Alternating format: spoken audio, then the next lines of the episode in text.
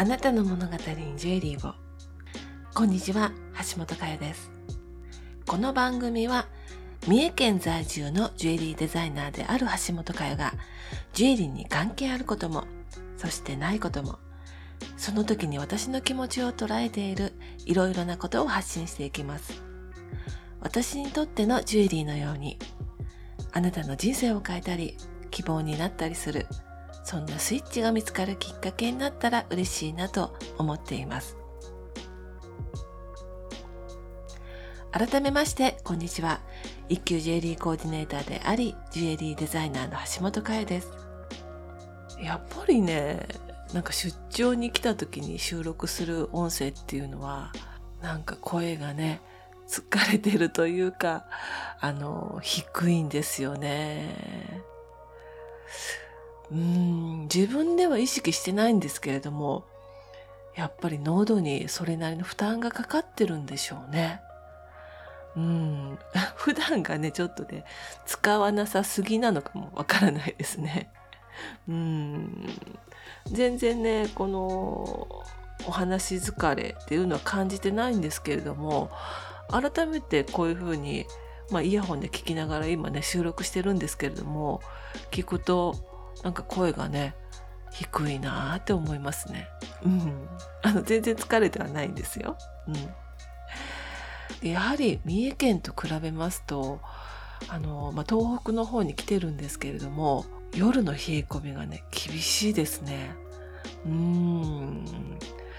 あの日中はねお天気がいいと結構暖かくてもう全然寒くないやんってね思ってるんですけれどもあの夕方になってきて日が暮れてきた時のあの冷え込むスピードっていうのがもう全く違いますね。いやもう本当にねこの寒暖差に負けてしまわないように本当にねこの季節の変わり目のね出張とかは気をつけないとダメだなぁなんて思ってるんですよね。まあ私自身もなんですけれどもこのポッドキャストをお聞きいただいている皆様もくれぐれも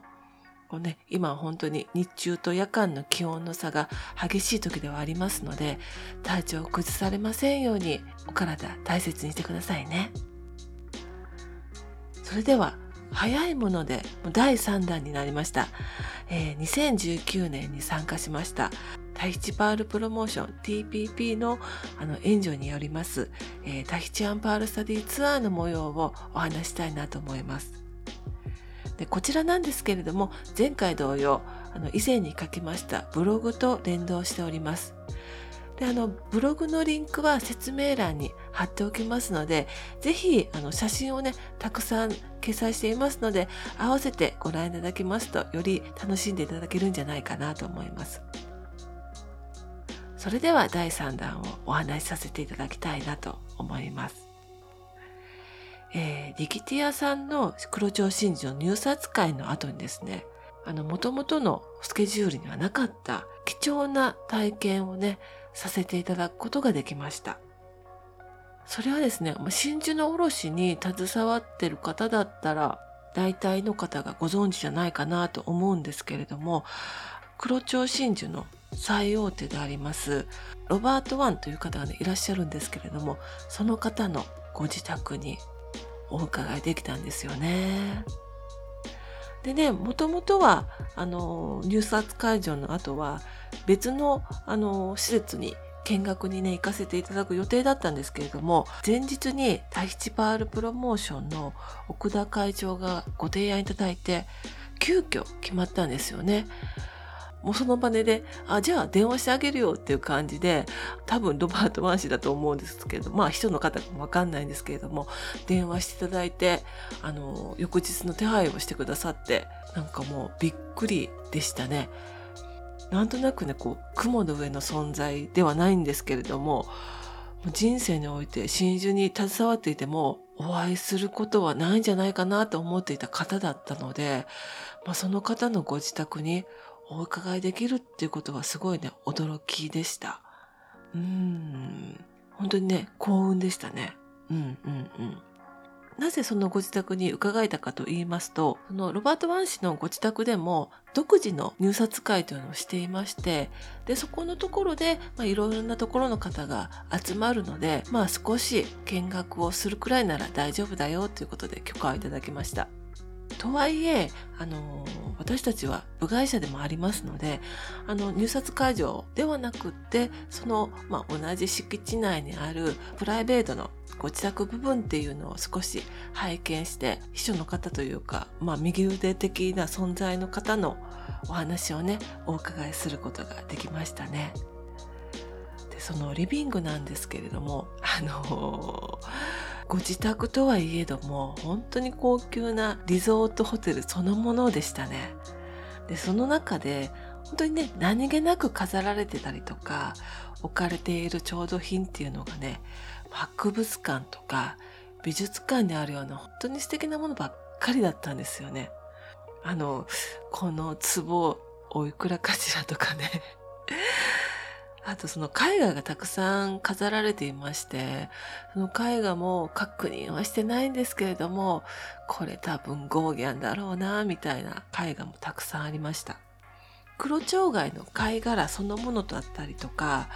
まあ、ジュエリーとして輸出できなかった黒蝶真珠を加工した調度品っていうのがね、至るところに飾られてたんですよね。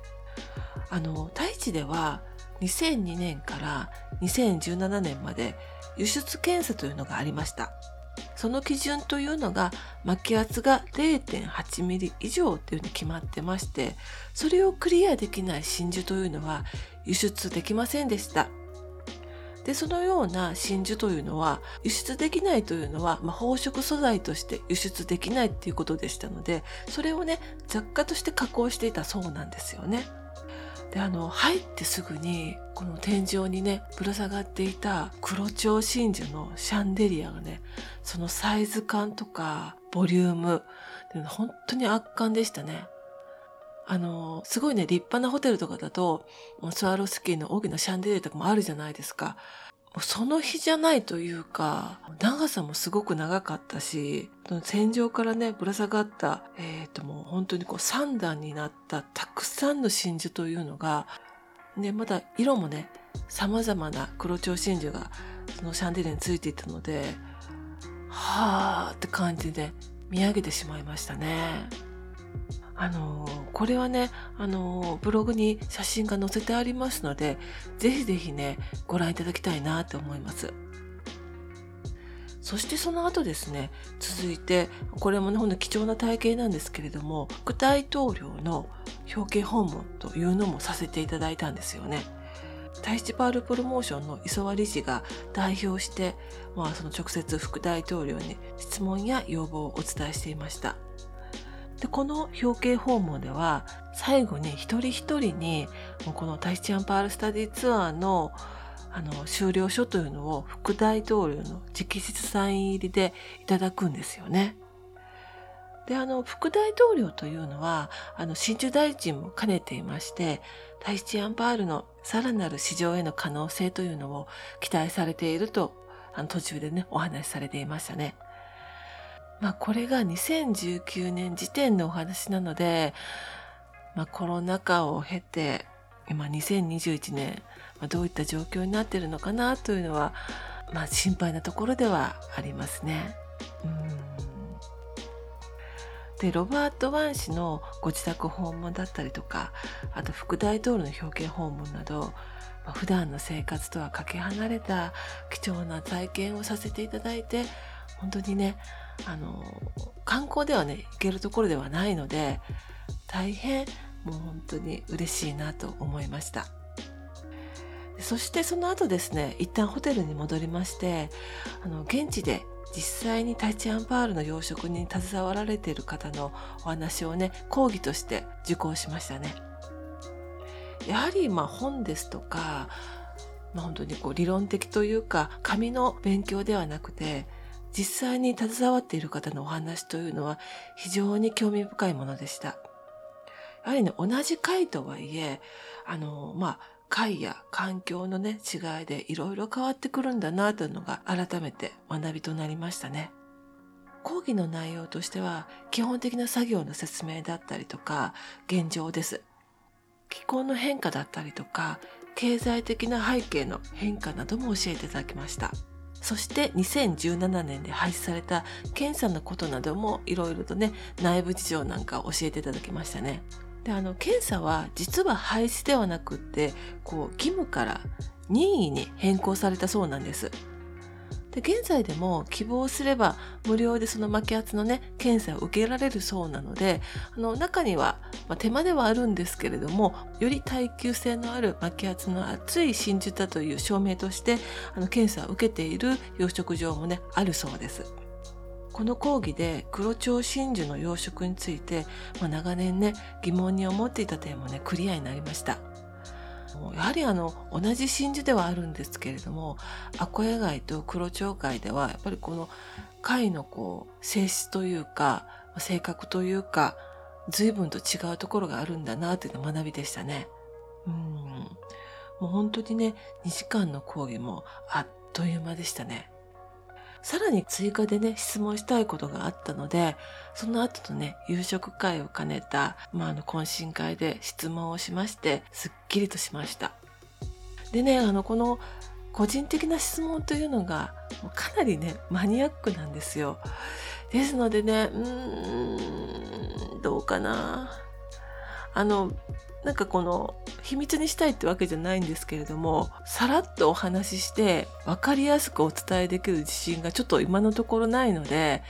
えーと、このね質問したお話というのは次回に詳しく噛み砕いてこの回はブログに書いてないのでもう全部お話でお伝えするんですけれどもそれができるようにしたいので次回でお話したいなと思います。